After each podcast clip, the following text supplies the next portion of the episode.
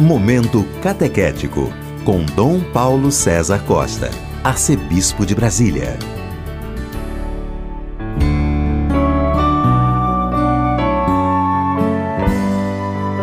Amados e amadas de Deus, estamos celebrando esta quinta-feira, dia 28 de outubro, São Simão e São Judas. Simão é cognominado por Lucas de Zelote, talvez por haver militado no grupo antirromano dos Zelotas. É geralmente retratado segurando uma serra, pois, segundo a tradição, teria sido este o instrumento do seu martírio. Judas é denominado Tadeu, ou Judas de Tiago, e o Novo Testamento conserva uma carta atribuída a ele. É retratado segurando um machado, pois teria sido com esta arma que ele teria sofrido o martírio juntamente com Simão, provavelmente na Pérsia. Temos diante de nós um texto tirado do capítulo 6 do Evangelho de São Lucas, dos versículos de 12 a 19.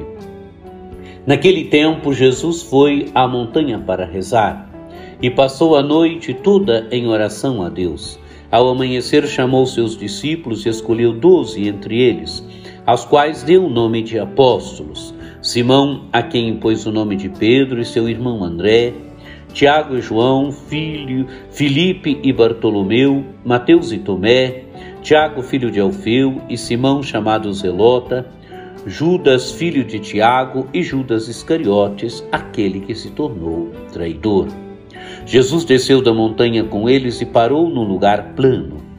Ali estavam muitos dos seus discípulos e grande multidão de gente de toda a Judéia, de Jerusalém, do litoral de Tiro e Sidônia vieram para ouvir Jesus e serem curados de suas doenças. E aqueles que estavam atormentados por espíritos maus também foram curados. A multidão toda procurava tocar em Jesus, porque uma força saía dele e curava a todos.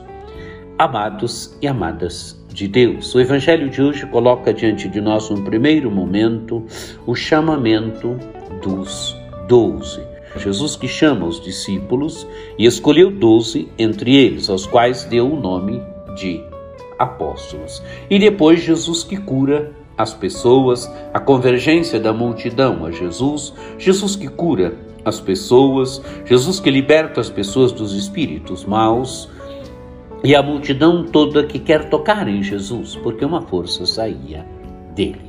Amados e amadas de Deus, Jesus que chama os discípulos e deles escolhe os doze. O evangelista começa dizendo que Jesus estava rezando, Jesus passou a noite em oração. O evangelista quer dizer que é um momento importante do ministério de Jesus. Nos momentos importantes do seu ministério, Jesus está rezando. E rezando aqui agora, Jesus depois escolhe os doze, escolhe os doze apóstolos. Os doze relembram para nós o Israel das origens. Os doze relembram para nós a consciência que Jesus tinha de que deveria reunir o Israel dos últimos tempos, o Israel escatológico. O Israel escatológico que é a igreja. Os doze estão na origem da igreja, novo povo de Deus, igreja de Jesus Cristo.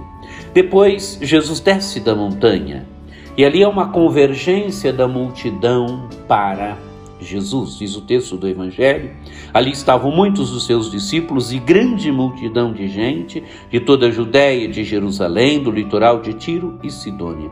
Vieram para ouvir Jesus e serem curados de suas doenças. A convergência do ser humano para Jesus, a convergência das pessoas para Jesus, para ouvir Jesus, para serem curados por Jesus. E Jesus cura as pessoas, Jesus as liberta dos espíritos maus, porque Jesus, amados e amadas de Deus, não é indiferente mediante o sofrimento das pessoas, mediante as dores, as angústias das pessoas.